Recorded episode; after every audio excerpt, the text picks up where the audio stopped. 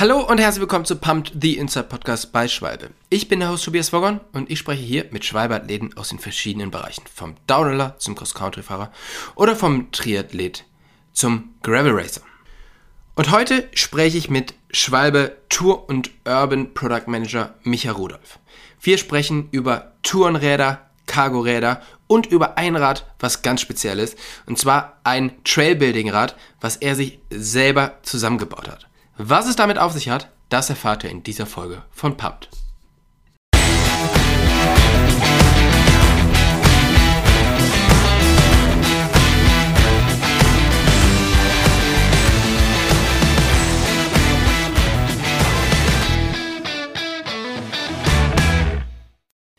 Hey Micha, vielen, vielen Dank, dass du dir heute die Zeit nimmst, mit uns den Podcast aufzunehmen. Wo erreiche ich dich bei diesem Schmuddelwetter? Ich bin tatsächlich auf der Arbeit bei Schwalbe. Mir so einen coolen kleinen muggeligen Meetingraum, der gut gedämmt ist. Und äh, genau, da sitze ich gerade. Super. Äh, wenn du rausguckst, ich meine, das neue Schwalbe-Gebäude hat ja unglaublich viele Fenster und ähm, man kann gerade von euren Büros ja wunderschön da in die, in die Hügel gucken. Ist das was, was dich jetzt gerade motiviert, rauszugehen? Weil du sagst, hey, ähm, Bike Season ist eigentlich das ganze Jahr oder denkst du dir so, ja, nee, lass mal im Frühjahr wieder gucken? Also ich glaube, das einzig Nervige am Winter ist die Dunkelheit, weil mit dem Wetter kann ich irgendwie immer was anfangen. Kannst halt passende Klamotten anziehen, ziehst ein paar grobe Reifen aus Fahrrad, fest zur Not mit dem E-Bike. Ähm, also Wetter sehe ich als unkritisch. Ähm, ist eher schlimmer, dass halt nach der Arbeit kommst nach Hause und es ist dunkel und wir versuchen halt mit der Lampe nicht im Wald zu fahren, um das Wild jetzt nicht irgendwie extra aufzuschrecken. Ja. Das ist eher so das Nervige, aber Wetter ist mir eigentlich egal. Okay, ja, das ist doch schon mal gut. Dann bist du auf alle Fälle die nächsten paar Monate ganz gut versorgt, oder? Jo, äh, auf jeden Fall. Sehr gut. Ähm, jetzt natürlich die Frage, die man immer stellen muss. Und zwar, du arbeitest in einer Bikefirma, hast da äh, Verantwortung für, für Bikereifen. Wie mhm. bist du denn überhaupt zum Radfahren gekommen? Boah, ich habe tatsächlich schon immer ein Fable für Radfahren gehabt.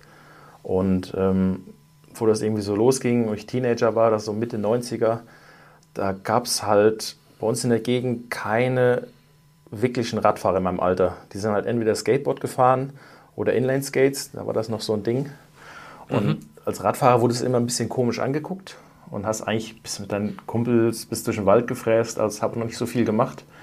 Und so Mitte der 2000, also 2005, 2006, hat es in der Nähe von meinem damaligen Arbeitgeber, hat irgendjemand mal angefangen, so einen Dirtpark zu schaufeln. Und das war für mich halt was ganz Neues. Habe ich noch nie gesehen.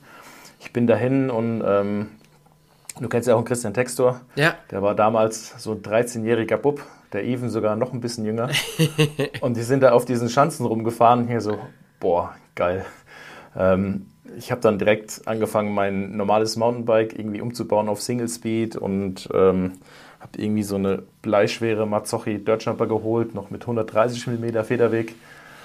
Ja, und so fing das dann an, dass man das Fahrradfahren ein bisschen ja, ähm, schwerkraftlastiger machte oder Gravity, wie man heute so sagt. Ja. ja. Und das hat mich einfach bis heute nicht losgelassen. Also bis heute so geblieben.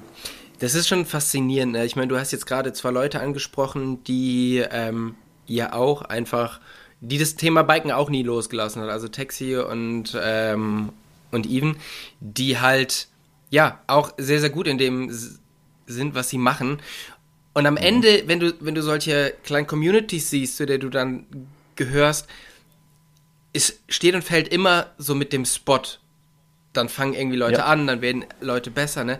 Und das finde ich, äh, finde ich richtig spannend. Und deshalb bin ich auch immer so ähm, fasziniert oder auch interessiert, was denn so aus der jetzigen Jugend wird. Also ich meine, wir hatten, wir hatten früher wenig Spots und äh, dann hat man irgendwie was angefangen zu bauen. Und mittlerweile haben wir ja so diese Möglichkeit, ähm, dass es ja fast überall in irgendeiner Reichweite einen Pumptrack gibt oder irgendwie vielleicht doch Dirt Jumps, wobei das ja weniger, aber es gibt halt im Wald irgendwelche Trails und so. Und mhm. was, was glaubst du, was, was, was macht das mit der Jugend oder gibt es da, schon, da schon Auswirkungen? Also ich hatte so das Gefühl, dass die letzten Jahre mit der Jugend so ein bisschen dünne war. Aber aktuell fühlt sich das wieder so ein bisschen an, als wäre die Jugend richtig hyped so auf den Sport. Ähm, ich bin recht viel mit so Kids äh, in Kontakt, die selber auch schaufeln, die, die Bock haben, in den Wald zu gehen, Trails zu bauen, ähm, Schanzen zu bauen. Und ähm, ich habe das Gefühl, gerade jetzt ist wieder so ein, so ein richtiger Hype bei den Jugendlichen und das freut mich voll. Also man hat nicht so das Gefühl, dass so die nächste Generation vor der Tür steht, die macht ihre Erfahrungen und ähm, ja, ich glaube, das hat aber auch zum Teil viel damit zu tun, dass gerade bei uns in der Gegend, wo wir wohnen, mit Taxi und Even und auch ein paar anderen, ein paar echt gute Fahrer sind, die medial aktiv sind, ähm, die so ein bisschen auch als Vorbild agieren für die Kids.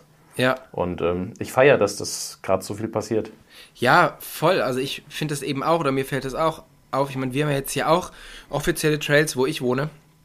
Und es ist so krass, wie schnell diese, diese Jugend geworden ist. Also du hast teilweise Leute, die sind zehn Jahre alt und die sind so sicher auf dem Rad und die sind, die sind so schnell und du, also ich muss mich ranhalten, dass ich denen noch hinterherkomme, so, ja.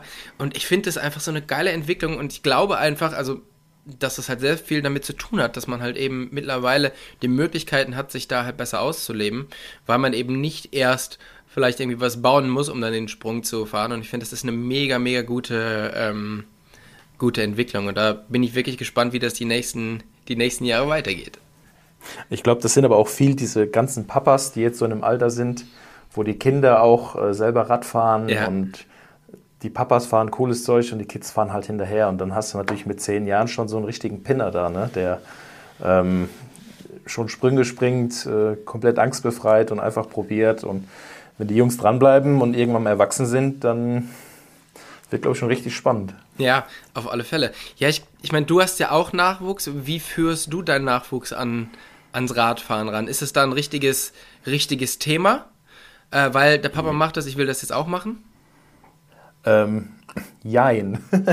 ähm, ich habe ja, hab ja jetzt ja ein paar Jahre äh, in der Nähe von Zürich gewohnt mhm. und hatten mir einen richtig schönen äh, Deutschland Trail Spot und da habe ich die im Kinderwagen ich schon mitgenommen. Und sobald die stehen konnte, hatte die schon so eine Kinderschaufel in der Hand. Ich habe die schon viel mitgenommen, auch in den Wald.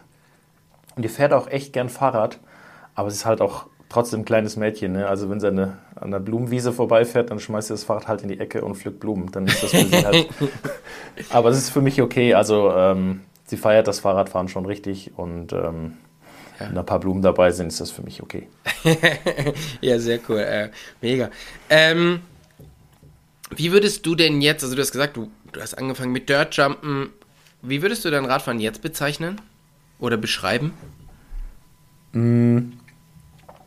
Das hat sich recht gewandelt, weil wo ich in Zürich war oder beziehungsweise in der Nähe von Zürich, da gab es relativ wenig Enduro-Trails. Und da selber was bauen im Wald ist immer relativ kritisch, weil die Strafen da unglaublich hoch sind. Mhm. Deswegen bin ich in den letzten Jahren recht viel auf meinem Dutchumber unterwegs gewesen. Auch weil die in der Schweiz unglaublich viele Pumptracks haben. Ja. Also die haben ja gefühlt mehr Velo Solutions Pumptracks, die asphaltiert sind, als wir Spielplätze. ja. Und ähm, so, so ist tatsächlich der Dirtjumper so ab Mitte 30 nochmal fast mein wichtigstes Fahrrad geworden. Ähm, und jetzt bin ich wieder zurück im Siegerland seit eineinhalb Jahren und jetzt merke ich schon, dass sich das wieder so ein bisschen geschiftet hat. Ne? Also ich bin viel mehr im Wald, äh, viel mehr auf Trails unterwegs. Ähm, ich schaufel, wenn dann eher Kurven als äh, senkrechte Schanzen. Mhm. Ähm, deswegen bin ich jetzt eher so, sag mal, im Trails- oder Enduro-Business unterwegs. Merke aber schon, dass man natürlich jetzt so im Alter anfängt, ein bisschen alles viel überlegter zu machen. Ne? Also ähm, so stumpfe Hacket-to-Fleck-Aktionen wo man früher noch so drüber gelacht hat, dann denkt man sich immer so, ah, weder mein Körper noch mein Geldbeutel halten das aus. ähm, ja. Und ähm, ja, und wenn man so gerade im Taxi oder im Even zuguckt, die Jungs sind ja echt wild. Ich weiß manchmal nicht, ob mich das motivieren soll oder demotivieren soll, weil das Level, auf dem die unterwegs sind, einfach so krass ist. Ja. Aber ja, also aber auch da ist du, natürlich, ne, also das, ja. ob du jetzt ein kleines Kind bist und lässt dich von so Leuten inspirieren, weil sie halt eine gute Medienarbeit machen oder weil sie halt einfach, man muss ja jetzt sagen, das sind ja auch einfach Typen, also gute Typen, mit denen man Absolut. einfach gerne was macht, so. Und ähm, mhm. da ist es, glaube ich, egal, ob du Kind bist oder ob du halt jetzt einfach älter bist wie die. Ähm, sie motivieren halt trotzdem, oder? Also irgendwo ist es immer eine Motivation, mit, Abs, äh, mit also, Leuten unterwegs zu sein. Genau, also es ist zumindest die, die Motivation, aufs Rad zu steigen, eine Schaufel in die Hand zu nehmen, die Motivation ist auf jeden Fall da. Ja, okay. Das, äh, das zündet. Ja, auf alle Fälle. Das, das ist immer gut. Ähm, du bist jetzt allerdings ja kein Mountainbike Product Manager, sondern du bist bei Schwalbe Product Manager Tour und Urban. Ähm, mhm. Wie kommt das zustande und was fasziniert dich auch an diesen Reifen, die ja jetzt erstmal so ein bisschen als langweilig gelten? Ähm, ja, es ist auf jeden Fall schon ein biederes Thema als äh, das sportliche Segment.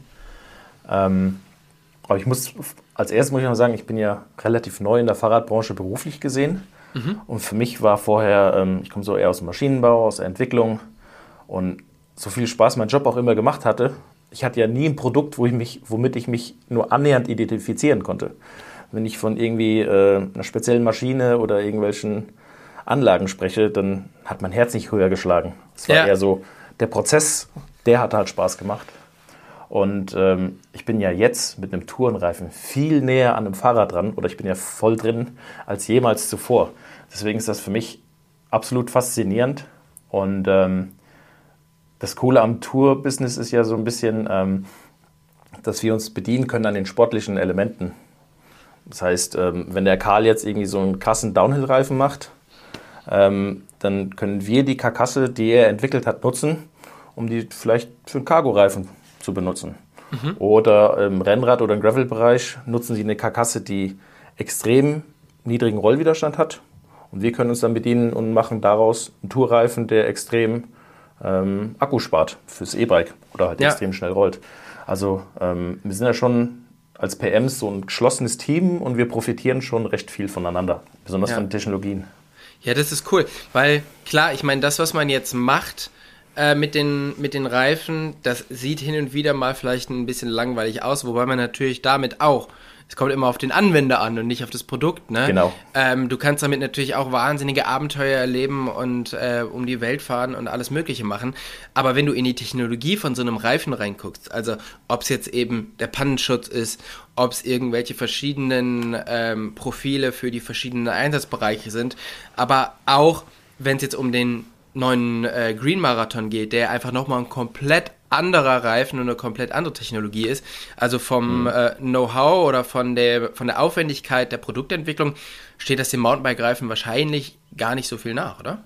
Nee, es ist eben ein anderer Approach. Ne? Also ja. ähm, so ein Mountainbike-Profil ähm, sieht halt so aus, weil es einen Zweck erfüllen muss. Ne? Es muss halt irgendwie maximalen Grip generieren, muss gut fahrbar sein. Und bei vielen Sachen, gerade so im urbanen Bereich, wenn man auf der Straße fährt, ähm, klar hast du auch Attribute, die äh, Grip generieren müssen am Profil ne, und einen niedrigen Rollwiderstand erzeugen.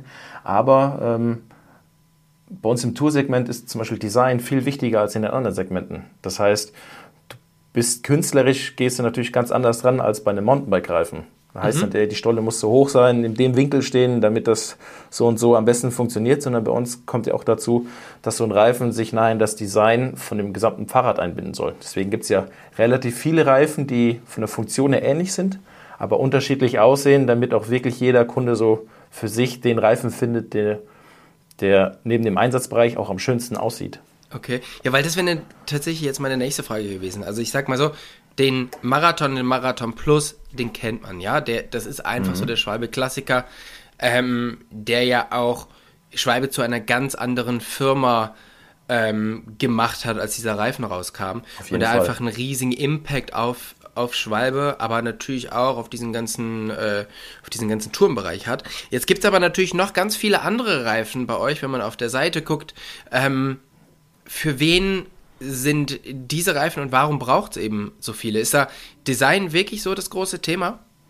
Ja, also vorne ran steht ja bei uns eigentlich immer, dass wir für jeden Radfahrer immer einen passenden Reifen haben. Daraus kommt halt eben so dieses ganz große Portfolio.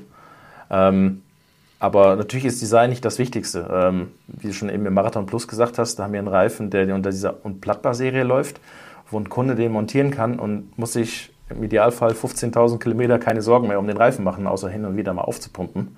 Mhm. Das sind so Attribute, die für einen Sportler natürlich komplett. Ähm, ich als Mountainbiker will natürlich immer einen neuesten Reifen haben und wenn der ein bisschen abgefahren ist, würde ich den am liebsten gerade tauschen, weil ich weiß, der hat schon nicht mehr so krass Grip wie ein ganz neuer Reifen. Und viele Tourenfahrer sind ja, für die ist ein Reifen ein Sorg, es soll ja ein sorglos Produkt sein. Mhm. Das heißt, ähm, Ähm, Pannenschutz, Laufleistung ist extrem wichtig, ähm, neben dem Design. Aber auch da gibt es ja auch Tourenfahrer, so dieses ganze SUV-Segment kommt ja gerade auf mit den E-Bikes, mit den dicken Reifen, dass ein normaler Tourfahrer, der früher noch auf asphaltierten Radwegen fährt, dass der jetzt auf einmal sagt so, hey, ich fahre auch mal im Wald, so klassische Fire Road, die schon mal gröber geschottert ist.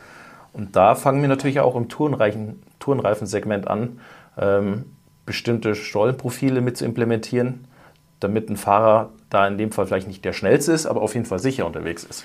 Mhm. Was sind denn so die Anforderungen, die ein Tourenfahrer an den Reifen stellen? Also wir haben jetzt schon gesagt, er sollte halt möglichst langlebig sein, er sollte keine Luft verlieren. Aber was gibt es ja. noch für Anforderungen, die sich die, ähm, die Leute wünschen? Weil es ist ja so, auch der der Marathon wird ja immer weiterentwickelt und, äh, und verbessert. Ja. Also da mit dem äh, mit den Anforderungen wächst ja auch der Reifen und da gibt es ja dann die Needs, die halt äh, irgendwie an euch rangetreten oder an euch rangebracht werden. Was sind die so? Was kommt da auf? Und was hat sich auch in den letzten also, Jahren verändert? Also was sich in den letzten Jahren auf jeden Fall verändert hat, also oder was die Ursache dafür war, sind auf jeden Fall die ganzen E-Bikes. Weil ähm, durch die ganzen E-Bikes hat man ähm, vielen Leuten, die ganz lang gar kein Fahrrad mehr gefahren sind, die Tür aufgemacht, wieder aufs Rad zu steigen. Also mhm. wenn du so in deinem Umfeld guckst, in der Nachbarschaft, und du hast irgendwie so mit 50, mit 60er äh, Nachbarn, die seit 20 Jahren kein Fahrrad mehr gefahren sind, weil sie hier im Mittelgebirge, kennst du ja, ähm, ja, weil die sich nicht mehr getraut haben, weil sie Angst hatten, die kommen nicht mehr nach Hause. Und die fahren auf einmal mit E-Bikes so 60, 80, 100 Kilometer Touren. Ähm, und da musst du zum Beispiel einen Reifen haben, der zum Beispiel auf der Straße auch im Nassen extrem viel Grip generiert. Weil die sind früher mit irgendeinem so ganz normalen Damenrad durch die Gegend gefahren und die fahren jetzt viel schneller mit einem schwereren Rad mit bissigen Scheibenbremsen. Wenn die natürlich mal so vor Schreck bei Nässe in der Kurve die Vorderradbremse ziehen, sollte das Vorderrad ja nicht auf einmal wegschmieren. Also mhm. da sind die Anforderungen an Reifen nebst Pannensicherheit und Laufleistung deutlich höher geworden. Okay. Ähm, die E-Bikes werden natürlich immer schwerer. Das heißt, so ein Rad hat auch höhere Traglast, die er erfüllen muss. Und da kommen wir ja dann automatisch auch so zu den Cargo-Bikes. Ne? Mhm. Wir, haben, wir haben ja einen Cargo-Reifen im Angebot, ähm, der pro Achse können wir über 160 Kilogramm belasten. Ähm, das ist, wenn man realistisch sieht, sogar höher, höhere Belastung, als viele Felgen das überhaupt aushalten. Ja, ja für, da kann man auf alle Fälle schon einen oder anderen Wasserkasten mitbringen. Ähm, oder Bier oder was auch immer. genau. Ja. Ähm, ja, ich meine, dieses ganze Thema Lastenrad, also das letzte Mal, als wir über das Thema äh, Lastenrad gesprochen haben, habe ich mit deinem Kollegen gesprochen. Ähm, mhm. Und da kam gerade der Pickup neu raus, der Reifen von euch. Ja. Mhm. Seitdem hat sich aber natürlich im Lastenrad-Game extrem viel nochmal ähm, noch geändert. Und ich habe so das Gefühl, ähm, das Lastenrad noch viel mehr so in die in den Alltag gerutscht ist, oder? Es ist nicht so einer, der das mal macht und der ist irgendwie, ja, ein bisschen, schaut alle ein bisschen weird aus, sondern es sind mittlerweile wirklich viele Leute, ähm, die da unterwegs sind. Und ich meine, Schwalbe verkauft jetzt ja nicht nur in Deutschland, sondern äh, ja. auch zum Beispiel in die skandinavischen Ren Länder. Und da ist das Thema einfach nochmal viel, viel größer, wenn du dir jetzt Stockholm anguckst oder so. Ähm, glaubst du, dass das bei uns auch so wird, dass dass viel mehr Leute noch Lastenrad fahren. Also vielleicht auch, weil es ja sehr, sehr angenehme äh, Förderungen oder sehr interessante Förderungen gibt für, das, äh, für die Räder. Hm, also ich, ich glaube, besonders im urbanen Bereich, im Stadtbereich, ne?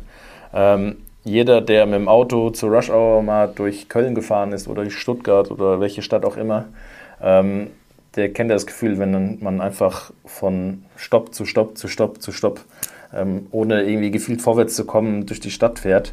Ähm, und gerade in solchen, solchen urbanen Bereichen sind natürlich Cargo-Bikes der Hammer, egal ob das ein Long John ist oder ein Longtail. Ähm, für die meisten Einkäufe, die man hat, Kind in den Kindergarten bringen, ist das die schnellere und entspanntere Lösung für, für viele Leute. Ähm, man sieht auch, dass das in den Städten, dadurch, dass es mehr Räder sind, mehr Leute sehen das und mehr Leute haben da Interesse und sind auch bereit dafür, aufs Auto zu verzichten. Mhm. Hier so im ländlichen Bereich, ich glaube, da sind wir mal locker fünf, fünf, vielleicht sogar zehn Jahre, nee, sagen wir mal fünf Jahre zurück, verglichen zum urbanen Bereich, da sind die Dinge halt noch deutlich seltener. Weil gerade so im ländlichen Bereich, wo ÖV nicht so gut ausgebildet ist, da haben die Leute noch im Kopf, ich muss ein Auto haben für alles, was ich habe. Ähm, das funktioniert ja im ländlichen Bereich mit dem Verkehr auch noch relativ gut. Aber gerade so im urbanen Bereich, so ein Lastenrad, glaub, Lastenrad schon für viele Familien ein Gamechanger. Ja. Ja, also bei uns tatsächlich auch. Also wir bringen immer die, ähm, unser Kind in die Kita mit dem Lastenrad. Dann hat man halt morgens so ein bisschen Bewegung und äh, das Kind war auch schon in der frischen Luft. Also das ist halt einfach eine, eine schöne Sache, ne? Und ich meine, wir haben es jetzt Mega. auch relativ weit, wir wohnen mitten auf dem Land und trotzdem macht es äh, sehr viel Spaß, damit zu fahren. Und ähm, jetzt ist es ja so, wie wir schon gesagt haben, also da tut sich natürlich auch gerade viel. Haben sich auch da die Anforderungen an Reifen geändert in, der, in den letzten Jahren? Ja, weil, also ich meine, Cargo-Räder gab es ja auch schon vor den E-Bikes und Ja. es gibt jetzt noch eine relativ coole Szene ähm, von so Cargo-Bikes ohne Motor. Die sind natürlich deutlich leichter und die haben auch nicht so ein hohes Maximalgewicht. Da ist man ja auch ähm, heute noch ganz oft auf einem regulären Tourreifen unterwegs. Ähm, manche Leute mögen auch zum Beispiel einen Billy Bonkers, ähm, weil er sehr gut rollt, also eigentlich eher ein Reifen aus dem Mountainbike-Bereich.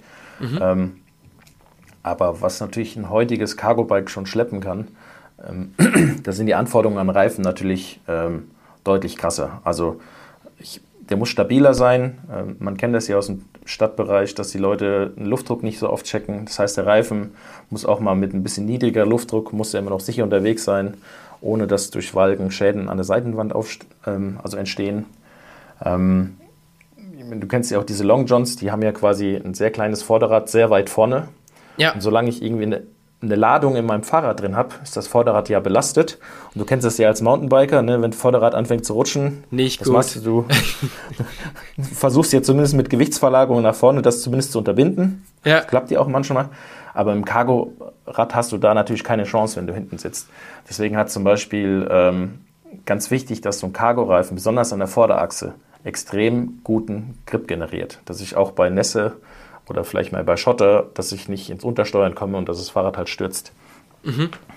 Okay. Also schon, also ist schon ein High-Performance-Reifen. Man darf das nicht so abtun, also ja, ja, ist nur ein Tourreifen. Das, das ist schon, schon ein High-End-Produkt. Ja, das, das glaube ich eben auch oder äh, das merke ich auch. Also ich habe halt eben auch so ein Rad mit, äh, mit kleinem Vorderrad und großem Hinterrad und ähm, ja, wie du sagst, also mir ist das halt auch schon das eine oder andere Mal aufgefallen und vor allen Dingen, was halt auch so eine Sache ist, ähm, wenn du jetzt mal Bordstein hoch oder Bordstein runter musst, hast du ja das gleiche Problem. Ne? Beim Mountainbiken ziehst du das Vorderrad Genau mal schnell hoch. Beim, beim Lastenrad wird das schwierig. Da muss man schon ganz gute Technik beherrschen. Und äh, Genau. da ist ja Durchschlagschutz dann halt auch und Snakebites sind halt auch ein Riesenthema, oder? Genau, also wenn so ein kleines 20 Zoll Vorderrad äh, mit viel Gewichtsbelastung so auf den Randstein hochfährt, kriegt das genau das, was man halt aus dem Mountainbike Downhill kennt, ne? wenn du auf dem, mit Vollgas auf einen Stein oder auf eine Wurzel fährst. Ne? Also Ja. das Durchschlagschutz, ähm, gerade Snakebite ist auf jeden Fall ein Thema. Ähm, Im Tourensegment wird ja in der Regel eigentlich durchgängig, mit bis auf ganz, ganz wenigen Ausnahmen, mit Schlauch gefahren. Das heißt, wenn du da irgendwie so einen kleinen Cut hast, flickt er sich nicht von alleine. Ähm, deswegen ist wichtig, dass der Reifen da enorm stabil ist. Und Warum- dabei aber auf der anderen Seite komfortabel bleibt. Ja. Wa warum fährt man da jetzt zum Beispiel nicht mit einem Tubeless-System? Einfach wegen der Wartung oder? Ähm, es hat tatsächlich viele Gründe. Wartung ist natürlich ein ganz, ganz großes Problem. Du kennst das, wenn, dein, wenn du dein Tubeless-Rad mal irgendwie ein paar Wochen stehen lässt und dann die Milch unten sich festsetzt und sowas. Ähm, da muss man eigentlich schon ein bisschen mehr hinter sein als bei einem Schlauch. Einen Schlauch kannst du einfach wieder aufpumpen, der funktioniert ganz normal weiter. Ähm, Schlauch zu wechseln ist natürlich viel einfacher. Ja. Ähm, hat auch damit zu tun, dass du einen Schlauchreifen, den musst du anders auslegen als einen Tubeless-Reifen.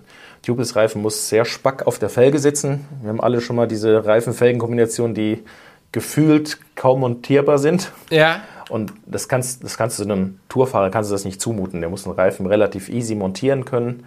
Ähm, und der Schlauch drückt den ja quasi den Reifen ins Felgenbett, dass er nicht mehr runterrutschen kann. Ja. Genau. Okay. Ähm, da, das sind so, so, so Gründe, die gerade so für den Benutzer halt viel mehr Sinn machen, als da tubeless zu gehen. Ah ja, okay. Ja, also macht natürlich Sinn, ne? Und vor allen Dingen, wenn du unterwegs bist, ähm, jetzt mal wieder abgesehen vom Lastenrad, sondern du bist halt irgendwie mit deinem Tourenrad irgendwo in Afrika unterwegs und hast einen, hast einen Platten, es ist wahrscheinlich deutlich einfacher, sich irgendwo einen Flicken zu besorgen oder einen neuen Schlauch, wie dass du dir jetzt irgendwie Tubeless Milch und sonstiges besorgen musst, ne? Genau. Ja, das, okay. das hast du schon cool angesprochen. Ähm, ist für mich eigentlich fast schon das Coolste am Tourenbike-Segment, dass wir die ganzen Reiseradler unter uns haben. Ja. Das heißt, wir haben so extra Reifen. Also der Marathon kommt ja eigentlich so aus der Reiseradecke. Mhm. Ist aber mit seinen Attributen halt so schon zu einem sehr guten Alltagsreifen geworden. Und wir haben ja quasi nochmal mit dem äh, Marathon Mondial einen Reifen, der wirklich für Reiseradler gemacht ist, der relativ leicht ist, aber trotzdem mega guten Pannenschutz hat. Ähm, das Profil erinnert schon relativ viel an ein Mountainbike. Und äh, mit so gerade so einem Reiseradler, wenn der irgendwo in der Wüste unterwegs ist und hat lockeren Untergrund und dann noch schwere Taschen, dass das Rad nicht irgendwie wegrutscht. Ähm, das sind ja schon Reifen, die recht viel ähm, MTB-Technologie drin haben, damit sie auch für einen Reiseradler sicher unterwegs sind. Aber auch hm. da, die fahren eigentlich fast durchgängig alle Schlauch, eben wegen der Attribute. Ich kann es schnell flicken, ich finde einen Schlauch überall. Ähm, mit Tubeless Milch ist das so ein bisschen komplizierter. Hm. Ja, das ist spannend, habe ich noch nie so drüber nachgedacht. So, jetzt haben wir ja das Thema Lastenrad in der Stadt, flaches Gelände, man fährt maximal 25, weil, ne, maximal, mhm. weil wenn du durch die Stadt fährst, fährst du wahrscheinlich sogar noch weniger. Ähm, dann fängt, hört irgendwann der Motor auf zu unterstützen. So. So weit, so gut. Jetzt gibt es aber so Typen wie uns beide. Ja? also, wir beide denken von uns, dass wir relativ gut Rad fahren können und haben halt auch diese Mountainbike, diesen Mountainbike-Hintergrund und wohnen jetzt in der Region, die jetzt nicht nur flach ist und wo nicht nur, ähm, wo nicht nur Verkehr ist. Also man kommt tatsächlich auch mal ein bisschen schneller voran und vor allen Dingen, wenn man mal so einen Berg oben ist, dann hat man ja die Möglichkeit, diesen Berg wieder runterzufahren und auf einmal fährt man mit einem Geschoss, was richtig schwer ist, 60, 70 km/h den Berg runter. Mhm. Wie also wie spielt das auch in eure Konstruktion mit rein? Ist es was, was ihr jetzt verändert, wo ihr merkt, okay, es sind halt immer jüngere Leute, die sich vielleicht auch so ein Rad holen, die einfach dieses Rad auch nochmal anders und vor allen Dingen schneller bewegen, wie eigentlich gedacht. Hm. Ja. Also per se, es gibt ja auch die S-Pedelecs, die 50 fahren, beziehungsweise 45. Mhm. Ähm, das sind die Reifen auch speziell zertifiziert für. Ähm, man muss ja auch sicher gehen, dass eben die Geschwindigkeit für eine lange Zeit angehalten werden kann. Wenn du jetzt mit deinem Fahrrad einen Berg runterfährst und äh, wir leben hier im Mittelgebirge, ist der Berg relativ schnell vorbei. Das heißt, der Reifen fährt mal kurzzeitig sehr schnell, aber ähm, der fährt jetzt nicht irgendwie zwei Stunden am Stück 45. Mhm. Und, und eben diese S-Pedelec-Reifen, die wir auch bei uns im Angebot haben, die nutzen dann hochwertigere Materialien, einen hochwertigeren Pannenschutz, damit da mir sicher gehen kann, dass auch über eine lange Periode, über viele Kilometer mit der hohen Geschwindigkeit nichts passiert. Mhm. Aber ähm, so kurzzeitige, ähm, hohe Geschwindigkeiten, das hat man ja früher auch schon gehabt. Also ähm, selbst wir als Kinder mit den Standard 26 äh, Zoll Hardtails ohne Federgabel, wenn da ein langer Berg kam, dann bist du auch Vollgas da runtergefahren. Ja. Ähm, das ist eigentlich bei allen unseren Reifen überhaupt kein Problem. Aber du hast halt einfach nicht ein Rad gehabt, was ja an sich mit zwei Akkus jetzt schon mal viel schwerer ist, dann mit dem ganzen Aufbau. Nee. Dann hast du noch irgendwie äh, eine Kiste Wasser oder drei Kisten Bier da drin.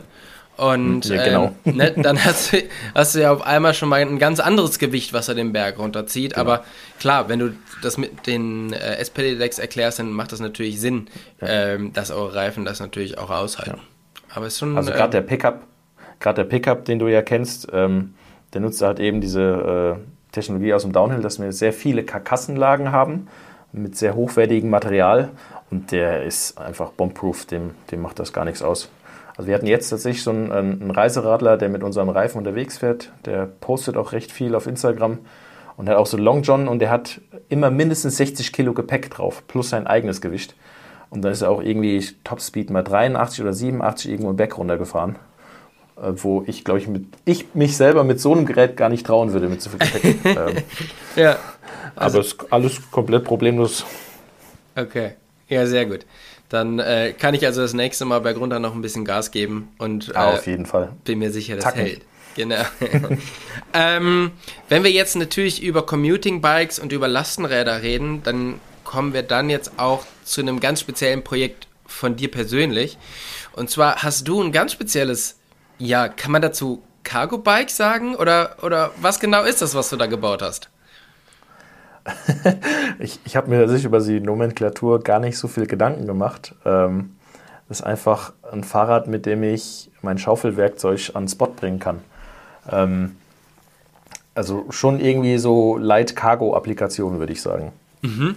Du hast ja ähm, bei dieser Leaf Cycles äh, Custom Challenge mitgemacht und Richtig, genau. hast da halt einfach ein sehr, sehr cooles, ein sehr, sehr spezielles Bike gebaut eben für den Trailbau-Einsatz. Äh, wie bist du auf die Idee gekommen, dir, dir sowas zu bauen? Mm, ich fand so Clunker-Bikes eigentlich per se schon immer sau interessant. Aber man muss sich halt fragen, so wenn ich im Mittelgebirge wohne und habe ein Fahrrad äh, mit einem Gang, Rücktrittbremse, ähm, was will ich mit so einem Rad hier? Also wenn ich jetzt irgendwo vielleicht in der Stadt wohnen würde oder eher im flachen Land, dann könntest du mit so einem Rad ja wirklich auch mal zur Eisdiele fahren oder mal irgendwie im Rucksack einkaufen gehen. Aber hier war immer, ich habe keinen Grund gesehen, mir so ein Fahrrad anzuschaffen. Mhm. Und wo, wo dann quasi dieser Contest ausgerufen wurde, habe ich mir gedacht so, hey, man könnte das Rad ja so umbauen, dass es als Fahrrad selber viel ähm, ähm, breiteres Einsatzspektrum hat. Das heißt, man nutzt vernünftige Bremsen vorne und hinten, man hat eine Schaltung.